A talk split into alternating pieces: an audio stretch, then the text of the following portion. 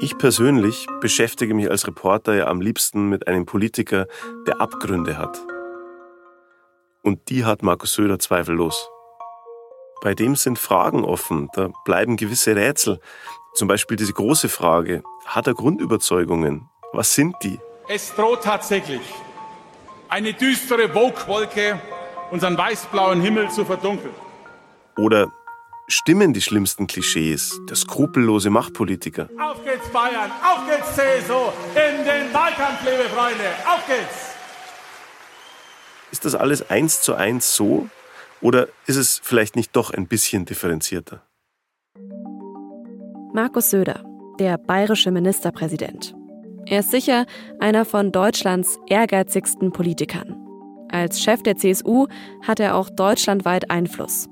Und wenn Söder bei der Landtagswahl in Bayern hoch gewinnt, dann ist das vielleicht der nächste Schritt für ihn, um am Ende doch noch Bundeskanzler zu werden.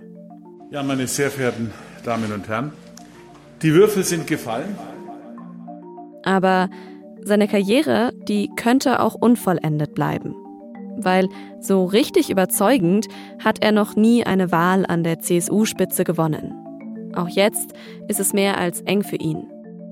Und die Erfahrung zeigt, mit der Geschlossenheit in der CSU ist es sofort vorbei, sobald der Anführer nicht mehr liefert. Söder selbst hat diese Landtagswahl mal als Schicksalswahl bezeichnet.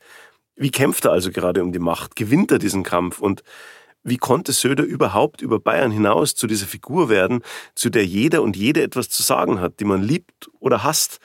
Wie weit kann diese Karriere noch gehen? Das wollen wir in diesem Podcast herausfinden. Wir haben in einem SZ-Team seinen aktuellen Wahlkampf ein Jahr lang begleitet. Wir haben mehrmals mit Markus Söder selbst gesprochen und mit vielen seiner Wegbegleiter und Konkurrentinnen und sind dabei dem Prinzip Söder ein ganzes Stück näher gekommen. Wie soll man das sagen? Mit der Chutzpe eines äh, Gebrauchtwagenhändlers bietet er einem die neue Position an und äh, dreht also wir, im intellektuellen Sinne den Tacho zurück. Ja, es war ein Machtkampf, das muss man jetzt auch gar nicht irgendwie wegdiskutieren. Äh, er wollte unbedingt dieses Amt, das war auch schon früh erkennbar und deswegen hat er sich auch eingesetzt. Ich muss Dinge ändern, wenn sich die Zeiten ändern. Also das ist ja dämlich, ja. Und ohne Krisen muss man anders leben und lebt man anders, als wenn plötzlich eine Krise da ist. Söders Endspiel. Sein Kampf um die Macht ist ein SZ Plus Podcast. Hören Sie die erste Folge ab dem 13. September frei auf sz.de slash söder-podcast und in unserer weißen SZ-Nachrichten-App. Alle weiteren finden Sie genau dort mit einem Digitalabo der Süddeutschen Zeitung. Werbung.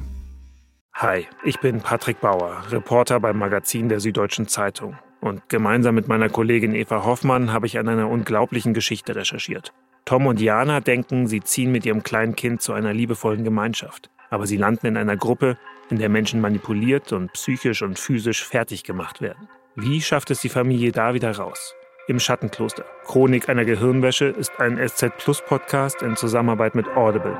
Jetzt auf sz.de slash Schattenkloster.